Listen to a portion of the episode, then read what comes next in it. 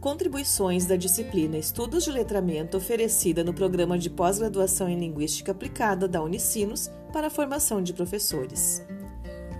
Olá, professor! Olá, professora! Neste episódio, trataremos da leitura e da escrita no século XXI.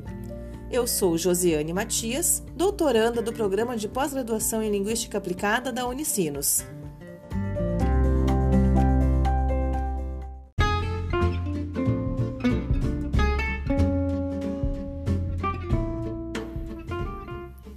O século XXI tem sido marcado pelas mudanças climáticas, pelos processos de imigração e principalmente pelos avanços rápidos e constantes das tecnologias de informação e comunicação. Esses eventos têm modificado de forma significativa as relações entre as pessoas. Diante desse cenário, surge uma questão crucial: e a escola? O que tem a ver com isso? Essa questão suscita muitas outras, mas nos centraremos aqui naquelas que envolvem a leitura e a escrita. Viver e participar ativamente deste século requer o desenvolvimento de competências relacionadas ao uso das tecnologias, à capacidade de resolver problemas e ao trabalho colaborativo. No contexto das escolas brasileiras, é preciso olhar para as 10 competências gerais da Base Nacional Comum Curricular, documento homologado em 2017. Essas competências tratam da mobilização de conhecimentos, habilidades, atitudes e valores para resolver demandas complexas da vida cotidiana, do pleno exercício da cidadania e do mundo do trabalho. Ler e escrever, sob a perspectiva dessas competências, ganham um lugar de extrema importância, pois permitem a inserção das pessoas em atividades que envolvem não apenas o letramento da letra, mas a multiplicidade de linguagens que permeiam nossos espaços de leitura e escrita.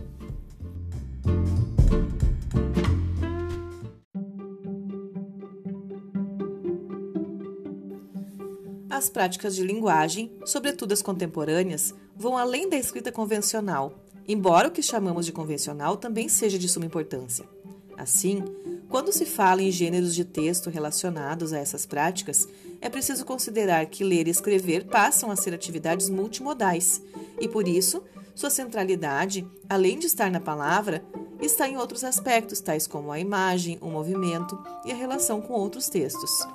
As mídias sociais, onde circulam grande parte desses gêneros, permitem a visibilidade e o empoderamento de comunidades antes não vistas e ouvidas, e assim transformam as relações entre as pessoas e, consequentemente, o significado que cada indivíduo atribui ao ato de ler e escrever.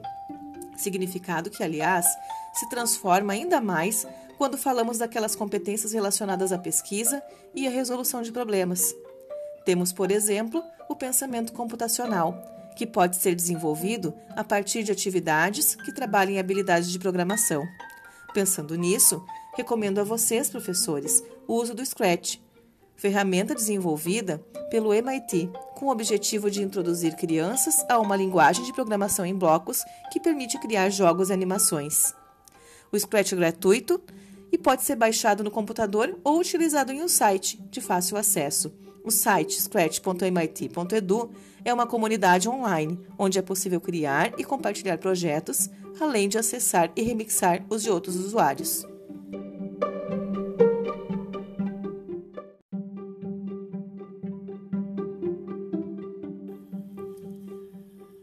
Dominar o código alfabético no ambiente de programação é essencial, mas não é o bastante. É preciso usá-lo de forma lógica e ordenada, buscando compreender como funciona o jogo ou a animação e de que forma os recursos multissemióticos disponibilizados devem ser organizados para que possam fazer sentido no projeto construído. Trabalhar com a programação, além de ser uma atividade desafiadora, contribui para a ampliação dos letramentos digitais.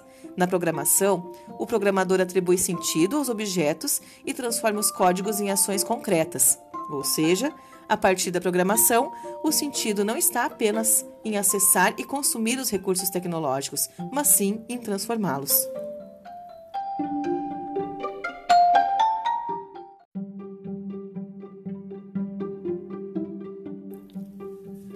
Se estamos pensando em ler e escrever no século XXI, conjunto de práticas tão impactado pela tecnologia, devemos fazer mais do que disponibilizar equipamentos e transpor as mesmas práticas a recursos mais modernos.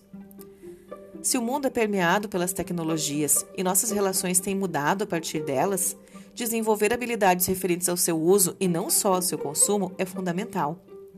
Essas mudanças só serão possíveis quando passarmos a olhar mais para as habilidades a que nossos estudantes têm o direito de desenvolver na escola do que para o conjunto de conteúdos cujo sentido se esvazia quando não se estabelece nenhuma relação entre ele e as práticas das quais os estudantes participam.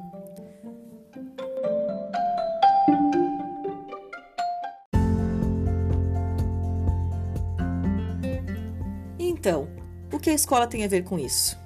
Muito simples, mas nada fácil.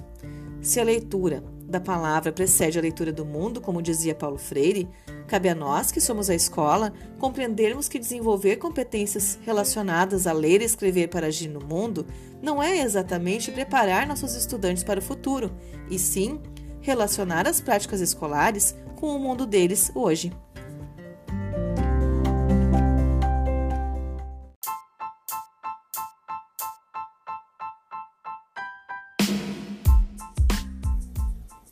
E este foi mais um episódio do podcast Estudos de Letramento. Muito obrigada.